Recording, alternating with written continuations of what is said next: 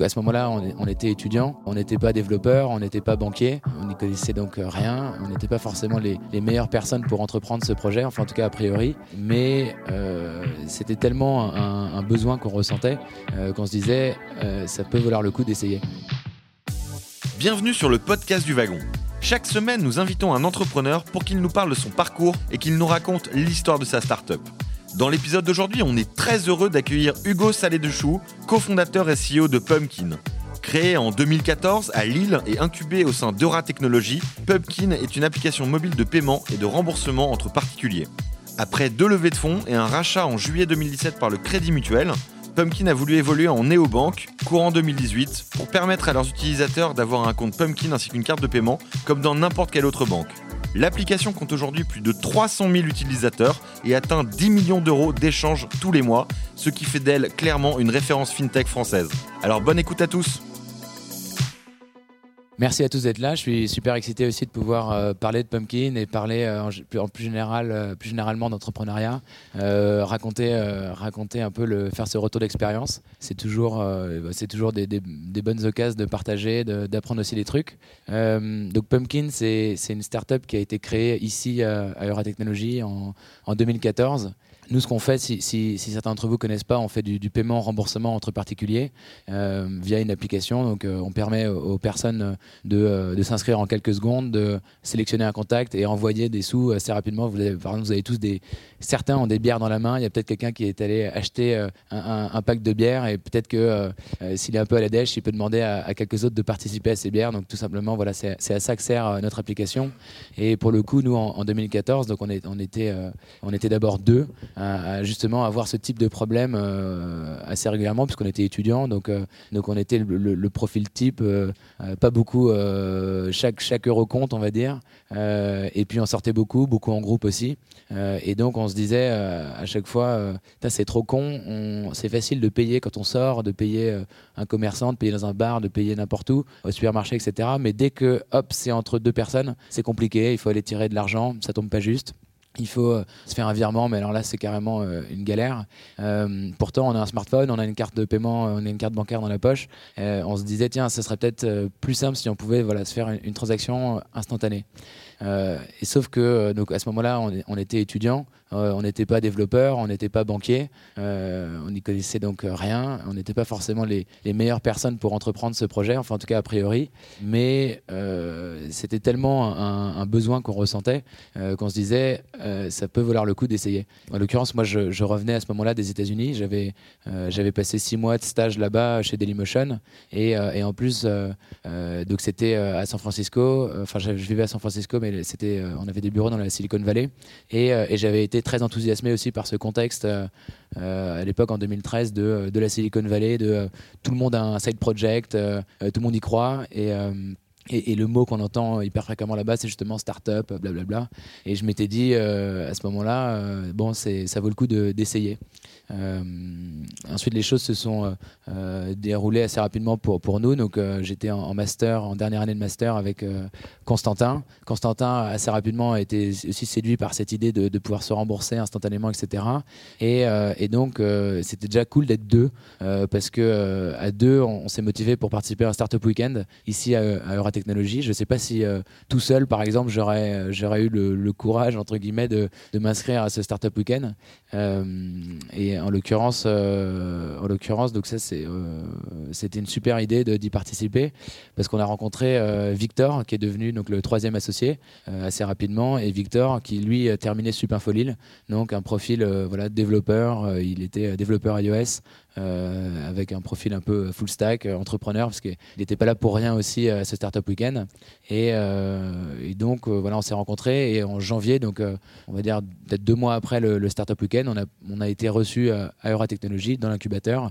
à l'époque, c'était un peu soir et week-end parce qu'on n'avait on pas encore fini nos études. Et, mais on a commencé à avancer sur le projet et on se disait, il faut absolument qu'on avance le plus vite possible pour que quand nos études se terminent, on puisse prendre la décision de, de, de continuer à bosser sur, sur Pumpkin euh, plutôt que de chercher du boulot euh, comme les autres. Et, euh, et donc, c'est ce qui s'est passé pour nous. Et de ce fait-là, avec Constantin, vous aviez un parcours similaire? Comment vous êtes après En fait, les rôles, ils étaient définis comment euh, C'est clair avec Victor, mais avec Constantin, comment ça se passait C'est toujours ce qu'on se dit. Ouais. Bon, Victor, lui, c'était le dev, mais alors vous, qu'est-ce que vous faisiez? C'est vrai qu'avec Constantin, on avait, des, on avait des parcours en tout cas similaires. On avait tous les deux fait du droit et ensuite une école de commerce. après, on avait fait des stages un petit peu différents. Lui avait plutôt bossé en, en finance pendant son, son, année de césure, mais c'était toute l'expérience professionnelle qu'on avait. Euh, et en fait, euh, c'était génial d'être trois pour démarrer parce que euh, bon, quand on, quand on crée une entreprise, il y, y, a quand même beaucoup de choses à faire au démarrage. À chaque fois, je ne comprends pas comment font les gens qui créent seuls. Parce que déjà à l'époque, j'avais l'impression de passer deux, jours par jour euh, et on était trois à, vivre ça, donc ça faisait, euh, ça faisait six jours par jour. Euh, et c'était cool parce qu'on avançait vite, mais pour le coup, tout seul. bref, et donc les, les, rôles, tout simplement, bah, au tout début, donc là, vraiment pendant la phase pré-lancement, qui a duré quand même assez longtemps, il y, avait plein de choses à faire. Il fallait comprendre bah, quel produit on était en train de créer. Donc il y avait Victor qui pouvait effectivement, qui était sur la partie vraiment développement, mais il y avait, euh, enfin moi je, je, connaissais pas encore le mot euh, ou l'expression ou le métier euh, product, product owner ou product manager, mais il se trouve que c'est un peu cette casquette-là que j'ai enfilée au tout début sans, sans le savoir. Voilà, donc on bossait beaucoup avec Victor sur la, justement la, bah, la définition du, du produit, ce qu'on allait construire, comment est-ce qu'on le voyait, comment est-ce que au final on n'a rien dit quand on a dit on fait une app de paiement entre, particuliers. on n'avait pas beaucoup de références. Il y avait une app américaine qui nous inspirait beaucoup, mais à part ça euh, voilà, il y a, mille manières ou plus de, faire ce qu'on était en train de faire. Et donc, euh, euh, et, donc c'était pas. Et, Victor, lui, il avait vraiment les mains dans le code, mais pas forcément la, vision produit. donc il y avait tout ça à faire. Il y avait toute une partie aussi, bon ben, financement. et dans financement, il fallait, il fallait penser à financer la, la start-up, mais il fallait aussi penser à financer nous, les entrepreneurs. Ça, c'est un, un, truc que je dis tout le temps parce qu'il faut, faut pas l'oublier. Nous, on euh, n'avait pas forcément de chômage euh, à l'époque parce qu'on n'avait pas bossé. On n'avait pas de RSA parce qu'on avait euh, moins de 25 ans et c'était une des conditions. donc en fait, nous, les, au moment où les études se terminaient, on n'avait plus du tout de revenus. Et pareil, ça c'est une des chances quand on crée, enfin en tout cas à l'époque, c'était de créer dans la région, c'est qu'on a eu accès à plein de, plein de subventions, plein d'aides et notamment une aide qui s'appelait l'aide aux porteurs de projet, qui nous a, voilà, on était dans les bonnes cases il, euh, fallait être incubé depuis six mois, il y avait un truc, euh, il fallait être dans les bonnes cases d'innovation, etc. Mais on a pu toucher 1250 euh, euros par mois pendant neuf mois. Donc au moins, voilà, on savait que de juillet à avril 2015, on, était, on avait une rémunération perso et donc on pouvait se concentrer ensuite sur le fait de financer la boîte et de, voilà, et de, et de délivrer. Euh, mais donc voilà, dans les, dans les rôles, euh, donc c'est vrai qu'il y avait Constantin qui était vachement plus sur cette partie justement. Bah, euh, il y, avait plein de dossiers à créer dans tous les sens pour essayer de toucher du pognon un peu partout. Et, pour le coup, ça a bien marché. On a eu, on a fait, on a eu pas mal d'aides. on a eu un prêt d'honneur, etc. Donc à chaque fois, c'était le, business plan, les, enfin voilà, les dossiers à monter, etc. Pendant moi, je pouvais me concentrer sur la partie plus justement un peu PO, construction de produits, marque, marketing je sais pas si on pouvait appeler ça comme ça à l'époque, mais c'était déjà un peu ce, côté-là. Et ensuite, euh, il y a vraiment eu une différence entre ce qu'on faisait en pré-lancement et ce qu'on a fait euh, après le lancement. Ça a été assez différent. Il y avait, euh, bah, il a fallu déjà commencer à recruter bah, les, premiers, collaborateurs, des développeurs. On a passé assez vite un, audit de sécurité. Il y avait, des problématiques ensuite de, vraiment de suivi, de deadline, etc. Il y avait aussi plein de retours, plein de retours, du debug, etc du on ne savait pas encore que ça s'appelait comme ça, mais on a découvert plus tard que ça s'appelait du recette. Euh, donc il y a voilà, puis en, fait il y a aussi plein de choses qu'on a fait. On, on s'était donné des objectifs. On disait ben voilà, au début on voulait 20 nouveaux utilisateurs par jour. Ça paraît pas beaucoup. Euh, mais, euh, mais quand on en avait que une quinzaine ou une dizaine à 18h ou 20h, on prenait une pile de flyers et puis on allait à, on allait rue, rue Solfay euh, et, donc on allait distribuer des, flyers euh, dans les, dans les bars de la rue. Et en fait, ça pareil, sur le coup, on on, s'était pas rendu compte, mais c'était, ça a été euh, hyper fondateur pour nous parce que on avait justement, était à la rencontre de nos utilisateurs, donc on avait vachement de retours clients, vachement de retours utilisateurs, donc ça nous a aidé vachement à faire donc cette partie euh, retour sur le produit, mais aussi ça nous a appris à, le pitcher, à le vendre, à, aussi comprendre des use cases, euh, parce qu'on avait des gens qui disaient ah ouais j'ai utilisé avec ma coloc ceci cela, on a fait ça, on a, en covoiturage on a fait ceci cela, etc. Et en fait le fait d'être en contact avec euh, bah, tous ces gens-là, déjà ça nous a permis de, de, tenir nos objectifs, et ensuite ça nous a permis de vraiment comprendre comment les personnes utilisaient notre produit. Et il y a un truc qui est assez important, c'est que quand vous pensez à votre produit, vous pensez, vous mettez dans vos slides euh, pour pitcher, vous dites euh, voilà ma proposition de valeur. Et il y a un truc ensuite euh, que vous découvrez sur le terrain, c'est votre proposition de valeur perçue. et il est possible qu'elle soit un petit peu différente. et, c'est vachement utile de comprendre quelle est la, valeur la, proposition de valeur perçue, parce qu'en fait, en général, elle se décline et elle peut être beaucoup plus proche de l'usage que, que, ce que vous aviez imaginé. Et donc, et c'est ça qui vous permet d'avancer aussi. Et euh, quels sont les plus grands doutes que vous avez eus euh, bah, à trois justement et ensuite quelle, est, quelle a été aujourd'hui euh, ta plus belle réussite ou ton plus beau souvenir dans ton aventure autour de Pumpkin? Bah alors des, doutes, on en a eu plein et, surtout plein au début. Alors on, en a toujours maintenant, mais, mais au début, on va dire, c'est des doutes qui peuvent faire vaciller beaucoup plus. un premier doute, par exemple, euh, on a euh, notamment pour convaincre euh, LMI, donc qui est une structure qui, dépend de la chambre de commerce de, Lille. c'est la LMI, c'est la structure qui, donc, qui nous a permis d'avoir un prêt d'honneur de 50 000 euros au tout début du lancement. bref, donc on avait fait un dossier et, et donc on avait évidemment un business model qui était qui était ce celui qu'on avait mis dans le business plan initial, qui était de prendre une commission euh, un peu comme le, fonctionnement des cagnottes euh, pour les anniversaires et compagnie, une commission au moment où euh, une personne va virer les fonds qu'elle a sur son solde, enfin virer son solde pumpkin vers un compte courant. On, s'est dit c'était c'était assez classique, ça ressemblait assez, enfin c'était assez proche de justement ce que faisaient par exemple des cagnottes comme Litchi ou Pocomin. Enfin à l'époque il y avait aussi Banquise. bref et et au final, on a testé ce modèle. Donc, en, gros, pour nous, LMI, ça a été validé le 12 juillet 2014. Euh, et on a testé euh, ce modèle-là pendant deux mois en, bêta, donc pendant les, deux mois de l'été. Et euh, on s'est rendu compte que ce business model, c'était vachement un frein. un frein à l'expansion, on va dire, naturelle, donc à l'expansion organique de, l'application. Et du coup, quand il a fallu qu'on lance l'application en septembre, on s'est dit, bon, qu'est-ce qu'on fait? Est-ce qu'on lance une application dont on sait qu'elle a un, frein naturel euh, et avec un business model qui certes va rapporter un peu de sous, mais au final, quand on tire les traits, c'est pas ça qui va euh, qui, va, c'est pas avec ça qu'on sera rentable. Euh, donc, euh, où est-ce qu'on se dit, de toute manière, quitte à pas être rentable avec ce business model, même en tirant les traits, on va dire très très loin sur l'Excel, euh, et que de toute manière, il faudra trouver autre chose pour compléter, autant pas se mettre le frein quoi, tout de suite. Et, résultat, c'était quand même une, bonne décision de dire, on, on enlève ce business model et qui était le seul qu'on avait, et on passe sur un modèle 100% gratos, sachant que juste la, veille, on avait signé le, euh, euh, comment ça s'appelle le papier LMI l'échéancier du prêt, euh, sachant que bah, quand vous faites un prêt d'honneur, hein, c'est pas l'entreprise qui, emprunte, c'est les, porteurs de projet. Donc c'est Constantin, Victor et moi qui empruntions 17 000 euros chacun, qu'on a injecté dans la société. Ça veut dire que voilà, la société se plante, on est responsable, et en plus, on est d'autant plus responsable que si on a on a dit qu'on empruntait avec un business model et qu'entre-temps on le supprime, bon, bah, c'est euh, si on se plante, on se plante euh, vraiment, plus personne pour nous soutenir. Quoi. Donc ça c'est un premier truc. Après il y, en a d'autres. Hein. Je me souviens en octobre, donc assez rapidement après le lancement, on entend il y avait un, bah, y avait, c'était un peu le, voilà, c'était un peu, enfin pas le démarrage démarrage, mais c'était les, c'était vraiment le, moment où on n'entendait que parler de, Snapchat en tant que la, nouvelle app, etc. Et à un moment donné, euh, en octobre, on entend euh, Snapchat lance Snapcash. Euh, le pour se rembourser entre particuliers, etc. donc là, on se dit putain, on est mort quoi. Il y a, y a, Snapchat qui lance Snapcash et à ce moment-là aussi, il y avait une fuite.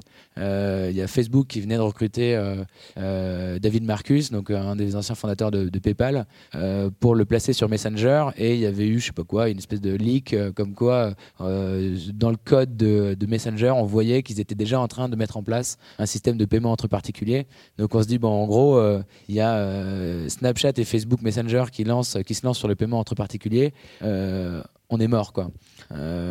et en fait, je me souviens, on a, on a balisé pendant toute une soirée. Puis, je sais pas, le lendemain, on est revenu au bureau un peu comme si de rien n'était, puis on n'y a plus vraiment repensé. Et puis, et puis, enfin. Vous êtes là en fait. ouais, et en fait, c'est marrant parce que c'est des moments, tu vois, de doute, comme tu dis, où tu te dis, mais, merde, ça sert à rien qu'on continue. Puis en fait, après, tu, je sais pas pourquoi, tu, tu, mets ça un peu de côté, puis tu continues. Puis en fait, c'est aussi ça un peu l'entrepreneuriat, c'est de dire, ben, de toute manière, en fait, si tu à un moment donné, tu fais tomber un mur, euh, tu fais tomber une barrière, et puis derrière cette barrière, il y aura une autre barrière ou un autre mur. Mais si tu commences à t'arrêter parce que tu as des barrières théoriques, euh, à ce moment-là, c'est là où en fait, tu, c'est là où tu vas t'arrêter trop vite, quoi. Euh, et l'idée qu'on avait, c'était de se dire, de toute manière, on en est là, euh, autant qu'on aille le plus loin possible avec ce produit, quitte à foutre la boîte KO à un moment donné, autant qu'on soit allé le plus loin possible et qu'on ait tiré le maximum de cette expérience. Et, au final, tant mieux parce que parce que Snapcash, au final, on n'en a jamais vraiment vu la couleur. Facebook, le, paiement dans Messenger, ça, ça arrive, mais finalement presque trois 3-4 ans plus tard. Quoi. Donc, euh, euh, donc voilà, il y a, vraiment un truc aussi, c'est j'en profite pour faire un, une petite aparté, mais euh, si, si, si, vous entreprenez, vous allez pitcher votre idée, etc. Puis euh, il y a plein de gens qui vont vous dire Ouais, mais je comprends pas, ce truc, ça existe déjà. Et en fait, je comprends jamais vraiment cette réaction de bah, ça existe déjà, bah oui. Heureusement que quand on crée, on crée des choses qui, existent déjà. Finalement, l'entrepreneuriat, c'est de temps en c'est d'améliorer quelque chose qui existe déjà, c'est de faire quelque chose qui existe déjà, mais le faire ailleurs ou de le faire pour d'autres personnes. C'est de prendre quelque chose qui existe déjà et puis de dire tiens, bah, je vais le faire en, version luxe ou en, version low cost, etc., etc. Donc, euh, on n'est pas là pour réinventer la roue euh, à chaque fois. Et euh, au contraire, c'est juste que de temps en temps, en tant qu'entrepreneur, on a à un moment donné une vision de se dire euh, il y a quelque chose qui, qui en tout cas j'ai ma vision de quelque chose qui existe déjà ou alors il y a un trou dans la raquette ou alors ceci cela. Mais euh, mais bon en tout cas faut pas se dire enfin euh, en général le fait que ça existe déjà c'est plutôt bon signe ça veut dire qu'il y a un marché et qu'on va pouvoir venir prendre des parts de marché sur ce marché donc voilà c'est ne jamais dire non, ouais ça existe déjà mais en fait non parce que moi je le fais différemment oui oui ça existe déjà et c'est bien parce que je vais venir foutre un peu le bordel sur ce marché ou en tout cas prendre un peu m'insérer dans une chaîne de valeur. Et euh, aujourd'hui, donc il y a Crédit Mutuel Arkea qui est entré en capital. Euh, comment ça s'est passé? Est-ce que c'est vous qui vous êtes rapproché d'eux ou aujourd'hui ils ont 80%, c'est ça?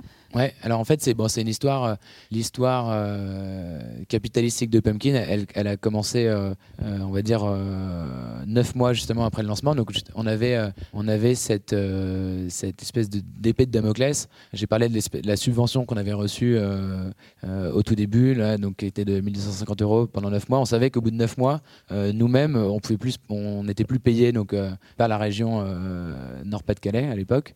Euh, et donc on savait qu'il fallait qu'on ait trouvé le moyen de prendre le relais, parce qu'on avait quand même les nos, loyers à payer, enfin voilà, se nourrir, partir un peu en week-end, bon, ce genre de choses quoi. Et, et donc on se disait, entre temps on a relevé pas mal de, subventions, il y avait beaucoup de trucs à prendre dans la région, mais mais voilà, on s'était fixé avril donc 2015 pour avoir levé des fonds une première fois, donc faire avoir un tour d'amorçage il se trouve que donc en avril 2015, on a fait un tour euh, d'amorçage ou seed, euh, en fonction de si on veut parler français ou anglais, euh, de 320 000 euros. Ça complétait, on avait, levé, on va dire, avec, avec des subventions, dire des, avances remboursables, des prêts participatifs, etc.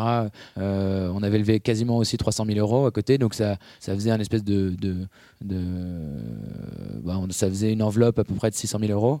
Euh, à donc euh, voilà à peu près en, 2015 quoi et donc effectivement l'aide euh, s'est arrêtée pour nous et à ce moment-là on s'est versé un, bah, voilà un petit salaire qui prenait le relais et j'en profite aussi pour essayer de tacler une deuxième idée reçue on me pose souvent la question ouais mais quand on lève des fonds est-ce qu'on peut se payer avec ça? Et je ne sais pas pourquoi c'est tant une idée reçue. Enfin, je ne sais pas pourquoi on, se pose tant cette question. Mais en tout cas, c'est évident que oui, c'est fait pour. Enfin, sauf si, par exemple, par exemple, un entrepreneur, par exemple, touche le chômage deux ans, il lève au bout de six mois. À ce moment-là, ça vaut peut-être le coup de pas se payer tout de suite parce qu'il a de quoi vivre, etc. Et donc, bon, mais sinon, si on n'a pas de revenus, oui, c'est clair que c'est évident C'était une petite aparté.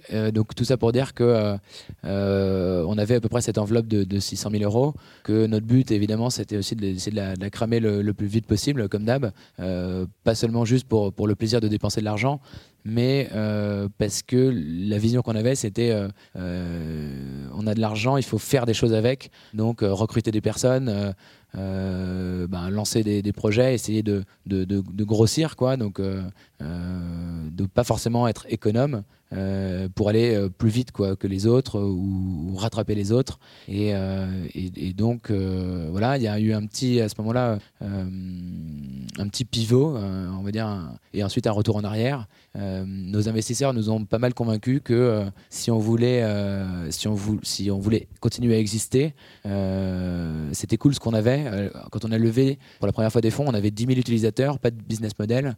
Euh, et je sais plus combien on avait de transactions, mais c'était pas énorme.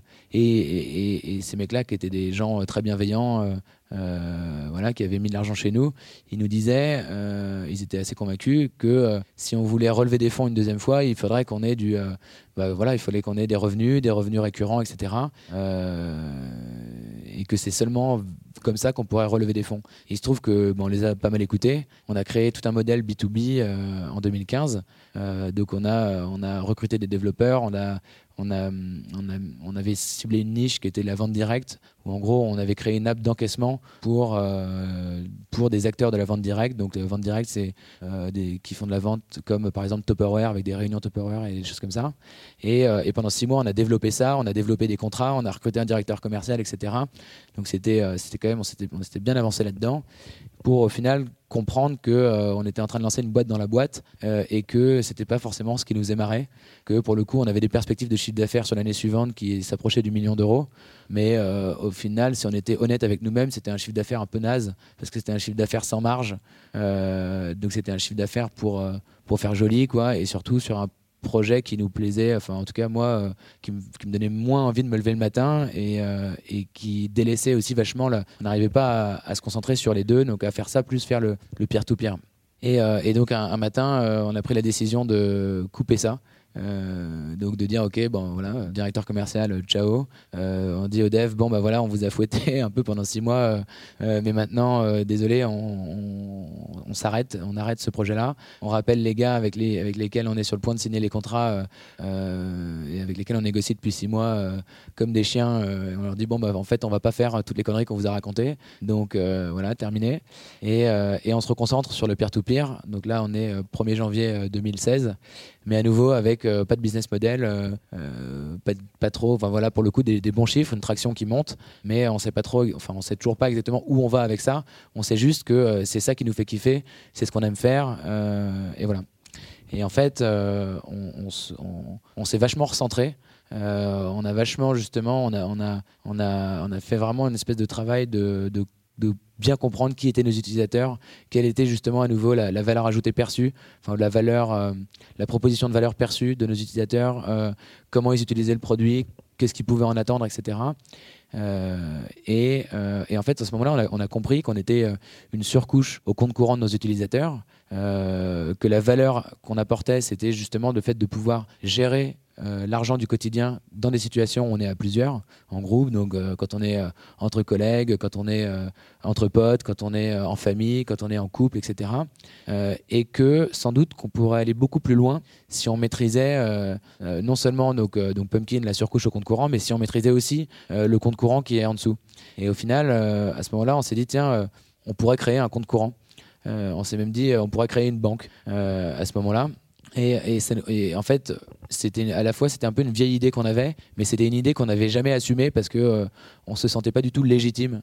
Et puis on s'est dit bon bah en même temps on n'avait jamais été légitime pour créer Pumpkin à l'époque, euh, on l'a réussi à le faire. Donc euh, si on a pu créer Pumpkin en étant simple étudiant, on peut créer une banque en étant des cofondateurs de Pumpkin quoi. Et c'est un peu un syllogisme à la con, mais en tout cas ça nous a suffi pour pour nous nous auto convaincre et, euh, euh, et, quatre mois plus tard convaincre euh, donc une deuxième vague d'investisseurs de mettre un million et demi dans l'entreprise, plus 500 000 on va dire de, levier avec BPI et, des choses comme ça. Donc on s'est retrouvé donc un an plus tard, en, enfin un an après la première levée de fonds, donc en mai 2016, pour le coup levé donc cette deuxième, ce deuxième tour de table avec le pitch de on crée un compte courant. Et sauf que ce qu'on n'avait pas du tout réalisé, c'est qu'à l'époque, on était donc trois fondateurs, quatre stagiaires, deux alternants et, le premier CDI, on va dire, en, relation client, et qu'on était loin, loin, loin, loin de, de, pouvoir créer ce compte courant dont, voilà, qu'on avait théorisé, qu'on avait mis dans des slides, parce qu'en fait, c'est vachement compliqué. Euh, bref, donc on a passé là euh, encore un an à recruter une équipe, euh, pour le coup, recruter une vraie équipe, la former, aussi faire un peu le tour de comprendre comment on, crée une banque, quoi. du coup, repartir à zéro en, en produit parce que le but c'était pas de garder l'application Pumpkin d'un côté et puis créer un compte courant de l'autre on voulait recréer un produit euh, voilà, qui soit euh, cohérent et qui soit un tout. Euh, donc on est reparti de zéro sur les, sur les apps mobiles, on reparti de zéro sur le bac. et en fait, pareil, on s'est dit, tiens, ça va prendre six mois. Et en fait, pas du tout, parce qu'entre-temps, il y a plein de couilles. Hein. Il y a le développeur euh, qu'on a mis trois mois, enfin trois quatre mois à recruter, qui est là depuis euh, qu'on a mis trois mois à former, et puis qui part en, en burn-out ou qui doit retourner vivre en Normandie pour je ne sais quelle raison. Il y a euh, voilà, il y a plein de choses qui se passent qui font que en fait tout se passe pas comme prévu, que et qu'en fait hop on prend un mois dans la vue, puis deux mois dans la vue, puis trois mois dans la vue, et en fait et en fait on arrive à merde, on a bientôt plus de cash, on est loin d'avoir monté une banque comme on l'avait prévu, ou en tout cas comme on l'avait vendu, et, et et, du coup, il faut qu'on relève à nouveau euh, des fonds. Et voilà. Nos petits moments de, doute. Euh, et donc là, ça nous amène en 2017. Je, prends du temps pour répondre à ta question, mais, euh, mais comme ça, je raconte aussi un petit peu. Et, et en 2017, donc il y avait un, contexte un peu particulier qui entourait donc notre, univers à nous, donc notre secteur à nous, qui était la, qui est la fintech.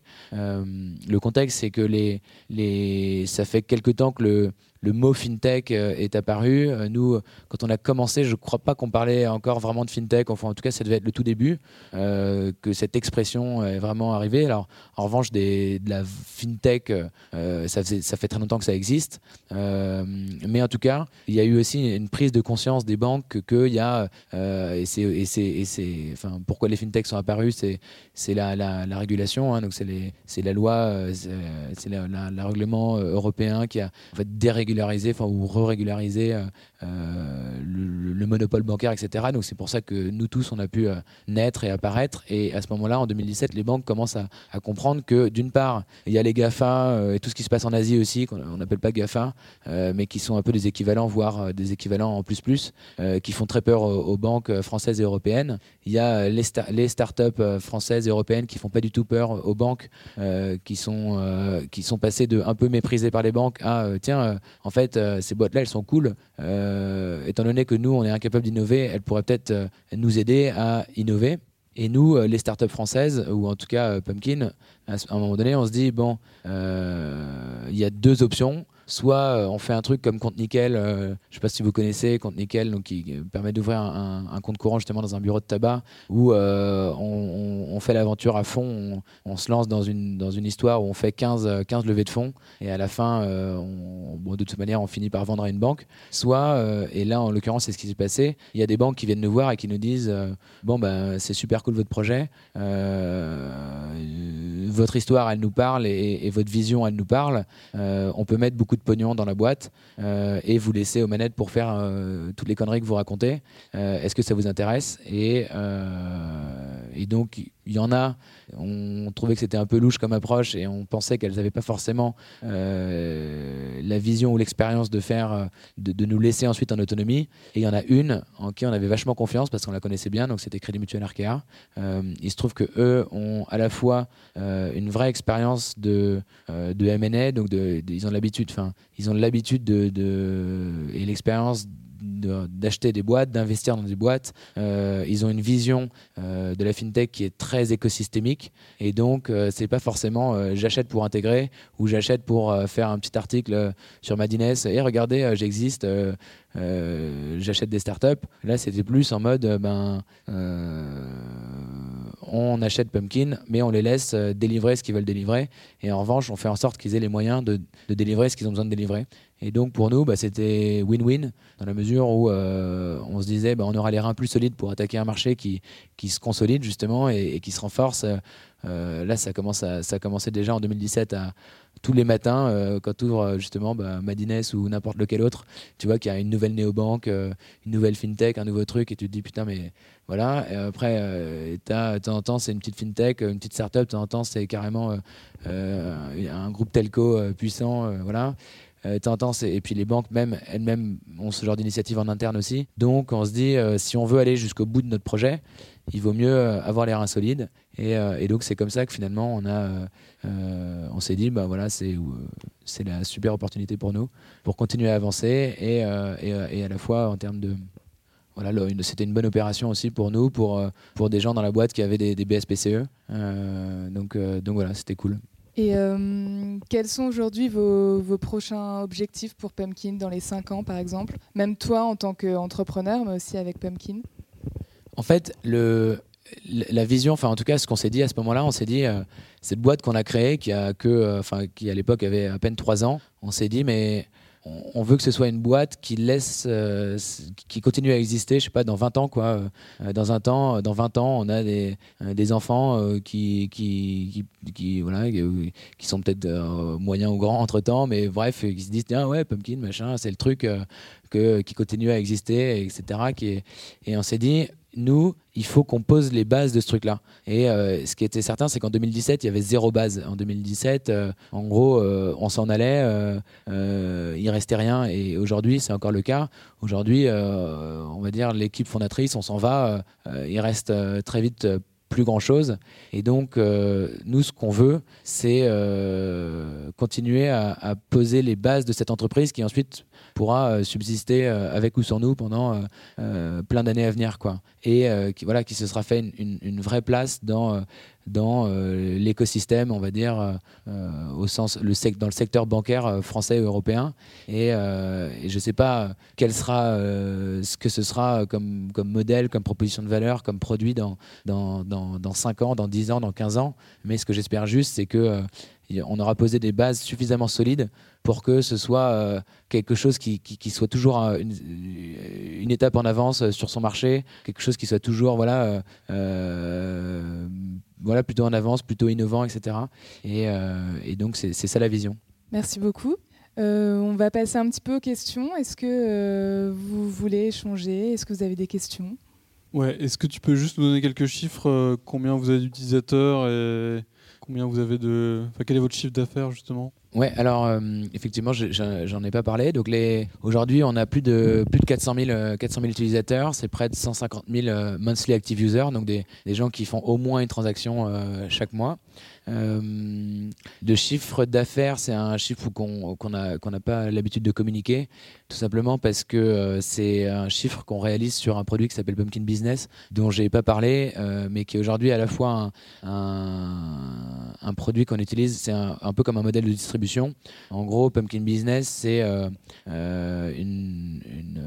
c'est un service de, euh, de, billetterie en ligne et de paiement de proximité euh, qui, qu'on vend euh, en majorité sur des, sur des campus. Donc on est partenaire de 150 campus en France. Et là, on commence à, à les développer aussi un peu à l'étranger et euh, qui nous permet, c'est un peu comme un cheval de Troie, euh, ça nous, euh, Pumpkin Business nous permet de nous intégrer sur les campus et donc c'est beaucoup les associations étudiantes, en quelque sorte, nous payent pour développer Pumpkin sur leur campus. Donc ça c'est le truc cool, ça génère un peu de revenus, mais c'est pas ça le, modèle éco de Pumpkin. Le modèle éco, il arrive, on va dire, plutôt dans un second temps sur toutes les choses dont j'ai commencé à évoquer le, euh, le, truc donc de dire tiens voilà on, aimerait nous construire ensuite aller plus loin euh, dans la proposition de valeur construire quelque chose qui ressemble plus à un compte courant euh, et qui permet en tout cas de répondre à la problématique de comment je gère mon argent au quotidien et en groupe voilà.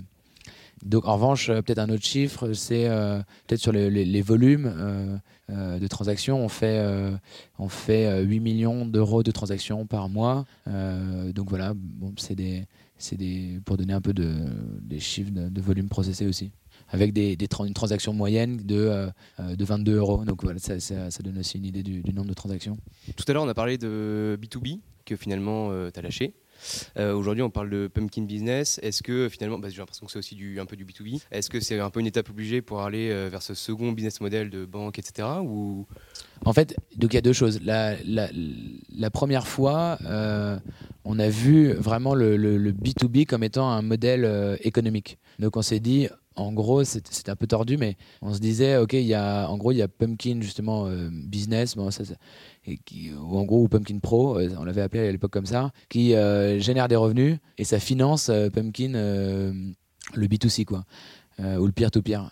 Et, et en fait, c'est là où c'était un peu, c'est un peu comme que tu, tu, démarres et tu dis, ok, je vais, euh, je vais monter ma boîte et je vais vendre de la presta à côté, quoi. Et en fait, à un moment donné, tu te dis, bon, bah, il faut choisir, c'est euh, toi, tu vends de la presta euh, pour te payer, mais ce que je comprends, soit tu te focuses à un moment donné à 100% dans ta boîte et en général, l'un peut être un, frein à l'autre et, et, à un moment donné, il faut, faut, choisir, quoi. Donc nous, au départ, c'était un peu ça et, au final, on a choisi. Et en revanche, il y a effectivement un truc qu'on a gardé. On s'est rendu compte que euh, dans ce qu'on avait développé de Pumpkin Pro, il y avait une petite partie qui était aussi la billetterie en ligne, et que ça, c'était pas forcément un, super modèle de revenu, mais c'était un super modèle euh, d'acquisition. Euh, comme je l'ai décrit un peu précédemment, c'est un, cheval de Troie qui nous permet nous de nous, de nous positionner sur des, notamment des campus étudiants, mais aussi des, festivals, donc, en fait beaucoup dans l'événementiel, et derrière euh, quand on a un partenaire donc, qui, utilise Pumpkin Event et donc euh, qui appartient donc un produit Pumpkin Business, en fait, il va générer euh, des inscriptions sur Pumpkin et, et, ensuite de la rétention, etc. Donc, donc c'est, on l'a gardé en modèle de distribution. Bonjour, moi j'ai une question par rapport au retour des utilisateurs. Tu disais tout à l'heure que vous aviez beaucoup itéré, je suppose. Et comment vous faisiez pour justement être proche des utilisateurs et collecter leur feedback est-ce que vous aviez des process ou euh, des outils euh, que vous utilisiez en interne? En fait, il y a donc j'ai parlé tout à l'heure hein, d'aller directement dans la rue euh, distribuer des flyers. ça, c'était une première chose. C'est un truc que finalement on a continué à faire hyper longtemps parce que parce que même jusqu'à euh, et là, c'est toujours le cas. Mais moi, je le fais, oh, quoique. Mais, euh, mais aujourd'hui, on installe encore pas mal, par exemple, Pumpkin Pro dans des bars, etc. Donc, c'est aussi à nouveau des. Pour le coup, on le fait pour faire de l'acquise. Donc, c'est pas encore euh, le modèle éco, mais c'est, c'est, des, c'est des solutions. Et à ce moment-là, on se retrouve dans un bar avec plein euh, d'utilisateurs, etc. Donc c'est au final le, feedback live, c'est un truc qu'on fait toujours euh, beaucoup. Euh, très rapidement aussi, on a eu de la relation client, enfin on va dire day one, on a eu de la relation client. Donc à l'époque, on avait un outil, donc c'était Zendesk. Au final, on l'a remplacé à une époque avec les conseils de, de Critiseur par HelpScout. Euh, donc, euh, bon, c'est un, un, outil de, voilà, de gestion de la, de la relation client. Euh, et pour donner une idée, aujourd'hui, on a à peu près 600 tickets par semaine. Donc, c'est 600 points de contact et d'occasion, 600 occasions de recueillir un, feedback. donc, voilà, ça c'est, cool aussi. Après, on a, bah, après, on a mis en place des solutions on a, qui, qui permet d'aller chercher plus proactivement du feedback, alors que ce soit sur une release en particulier, sur une fonctionnalité sur, euh, euh, bah, sur n'importe quoi, sur un aspect du produit qu'on veut tester. Par exemple, sur Pumpkin, il y a un aspect un peu euh, social. on s'est pas mal posé des questions. Donc, sur Pumpkin, on tutoie l'utilisateur. Il y a une partie où on peut voir les, commentaires de transactions de ses amis, etc. À un moment donné, on s'est dit, mais est-ce que ça, c'est quelque chose qui nous porte ou qui nous dessert? Et, et, au final, quand tu interroges juste tes potes, tu n'as pas forcément une vision très partielle de la chose. Donc, donc, on a essayé de faire des études vraiment plus poussées là-dessus. tu peux mettre en place du, Net Promoter Score. Donc ça, c'est des choses aussi, bon, des, des outils à utiliser. Il euh, faut, y faire attention hein, parce que c'est pas euh, voilà, il y a des manières de le faire qui font que ça peut induire un, peu en erreur, mais c'est des outils qui bien maniés sont relativement fiables quand même. Euh, donc voilà, je dirais juste l'idée, c'est d'essayer de, multiplier au maximum les points de contact et, de créer évidemment des process aussi pour pouvoir encaisser euh, tout ce feedback. Euh, si tu envoies un mail à, 100 000 personnes et que tu te retrouves avec, euh, je sais pas, 1000 réponses, tu n'es pas forcément en mesure de traiter ces 1000 réponses ou ça dépend comment c'est fait, mais voilà, en tout cas, ce qui est sympa, c'est de créer aussi vraiment un sentiment de proximité donc ça, nous, c'est des choses directement dans l'application. On a, un numéro de téléphone, les gens peuvent nous appeler. les gens peuvent nous envoyer. Il y a plein de points de contact dans l'application où ils peuvent nous envoyer un mail qui est pré, un peu pré-rédigé. En tout cas, voilà. Donc, donc voilà, on essaie de vraiment de multiplier les points de contact, créer la proximité pour qu'ils aient envie en fait de nous contacter. Et moi j'ai une question par rapport à la levée de fonds, la première levée de fonds. comment on peut lever des fonds sans business model et sans une grande traction, parce que 10 000 utilisateurs, c'est pas énorme. Donc comment vous avez fait pour convaincre euh, des investisseurs de vous suivre dans, cette aventure? En fait, donc la valeur absolue de 10 000 n'était pas très, effectivement, c'était pas beaucoup. Maintenant, il y avait quand même euh, un sentiment de traction forte, en tout cas en termes de pourcentage. Euh, il y avait 13,5% 13 de croissance month to month. Donc c'était euh, en fait, quand on tirait les chiffres, euh, euh, en fait, ça allait, ça allait quand même très très vite. Et, en fait, on est allé un des pour convaincre en fait des, ces, business angels là.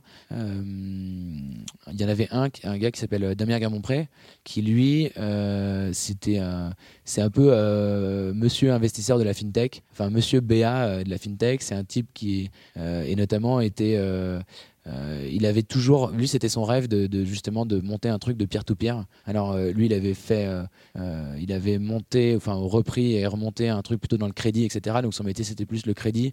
C'est un mec qui avait été aussi directeur de, directeur de, que je dise pas de conneries, de Auchan en banque, donc qui est maintenant Ouais, voilà, c'est ça, qui a changé de nom depuis. Et bref, bref, bref. Euh, donc en fait, lui, c'était monsieur euh, crédibilité pour notre projet. Euh, comme il connaissait tout sur la fintech, etc. Que lui dise, que lui dise, je crois en Pumpkin. Derrière, il y a tous les autres qui disent, ah, moi aussi, moi aussi. Et en fait, c'est un peu comme ça que ça marche. Quand tu fais sur ce type de levée de fonds, les, tickets moyens, on va dire après, tu arrives à, arrives à un ticket moyen entre ouais, 35 40 000 euros. Et ça, c'est des montants qui restent hyper raisonnables. donc, tu as des gars qui n'y connaissent rien, mais qui sont content euh, d'investir dans une start-up, de participer à une aventure, de défiscaliser un peu de pognon. Euh, et, euh, et, ils suivent aussi, tu dis, OK, qui est dans ton tour de table? Tu dis, ah, il y a par exemple Damien Gamonpré, etc. Ah ouais, OK, bon, si lui met, c'est que c'est safe, en gros, même si c'est pas safe du tout. voilà, et en fait, derrière, tu crées une espèce de. tu crées un sentiment de. D'urgence. tu et en fait, euh, souvent, enfin nous, on a toujours été sursouscrits euh, sur les levées. Ça veut dire qu'il y a toujours euh, plus d'argent qui veut rentrer que ce qu'on peut en accepter au final. Parce que, et en fait, en général, c'est soit l'un, soit l'autre. C'est rare de trouver pile ce que tu cherches. Parce que soit tu passes à côté de ta levée de fonds, parce que voilà, je sais pas, t'as pas rencontré les bonnes personnes, que t'as pas suscité justement de l'envie, etc. Et à partir du moment en revanche où ça commence, après, ça, ça va. Après, euh, en fait, tu trouves trop de gens parce que parce qu'il y a un effet mouton, en fait. Pour rester sur ce terrain-là, aujourd'hui, la distribution de capital, elle s'organise comment? En fait, euh, donc au début, on a, on, a, on a commencé à trois. Donc on avait, euh, on a créé la boîte d'ailleurs, on a, on a, créé la boîte assez tard. On a, on a, on a, démarré, on a commencé à bosser ensemble en janvier 2014. On a créé la boîte en, en octobre, donc dix mois plus tard. je le dis parce que on, on pense toujours qu'il faut euh, tout de suite créer une structure, etc. Or, euh, bah, créer une structure, en fait, déjà, ça coûte du pognon. Euh, ça coûte du pognon pour le créer et ça coûte du pognon ensuite tous les mois, quoi. Donc, voilà, j'en profite pour dire ça et, de dire, bah, créer seulement au moment où vous en avez vraiment besoin. Euh, ça peut permettre aussi le fait de créer, c'est figer aussi un moment donné son capital. Donc, euh, plus vous retardez l'échéance, plus ben, quelqu'un qui doit vous claquer entre les doigts, euh, à la limite, autant qu'il le fasse tant qu'il n'est pas vraiment sur le cabis, etc.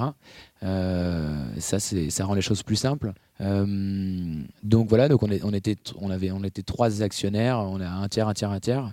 Et euh, bah voilà, quand on a fait la première levée de fonds, on a, on a dilué à peu près 25% du, capital, euh, à peu près autant sur la deuxième, sachant que euh, quand on dilue euh, pour le deuxième tour de table, on redilue sur 100% du capital et non pas sur euh, ce qui reste au fondateur, ce qui est évident maintenant, mais ce qui était, je me souviens pas évident pour moi à l'époque et, j'ai encore beaucoup d'entrepreneurs qui me posent cette question-là, donc qui se dit, en gros, qui pensent que si tu fais deux levées de fonds et tu dilues deux fois 25%, à la fin il te reste plus que 50. donc en l'occurrence, non il faut faire un peu de maths et, il reste plus, donc tant mieux, c'est une bonne nouvelle. Et ensuite, après, ben, voilà, après la boîte, et ça c'est un, chiffre qui a été annoncé c'est le Crédit Mutuel Arca a racheté donc Pumpkin en, prenant une participation majoritaire de 80%. L'idée, c'est que nous, on est resté trois actionnaires de la boîte. Entre-temps, on avait, ça j'ai oublié de le mentionner, mais on avait filé un peu de capital à des, à des salariés méritants. Et, mais qui eux ont dû donc entre guillemets vendre leur part au moment du au moment de la session donc euh, ben, c'était à la fois cool pour eux et en même temps, euh, nous on perdait notre incentive, mais en même temps, bon, bah, ils sont euh, tous restés et c'était, enfin voilà, ils sont, ils ont d'autres, d'autres motivations. mais donc voilà, maintenant, le, maintenant c'est, enfin voilà, la boîte appartient principalement à, notre actionnaire unique. Ok, merci Léa, merci Hugo. Merci à tous. C'est fini pour aujourd'hui. Merci d'avoir écouté ce talk. Si cet épisode vous a plu, pensez à vous abonner sur iTunes. Si c'est déjà fait, je vous invite à laisser un avis et à le partager sur vos réseaux préférés. À la semaine prochaine pour un nouvel épisode. Salut à tous!